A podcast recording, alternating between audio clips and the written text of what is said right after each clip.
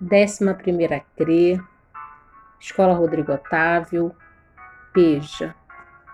Poema Esperançar, que verbo é esse? Graça Bragante, por Graça Bragante. E o que é esperançar? Que verbo é este? Esperançar é mais que ver, é ir além, olhar para frente, para o alto. É perceber tua presença no escuro, na tempestade, enxergar o porto seguro. É como flutuar, boiando de braços abertos, deitada no mar.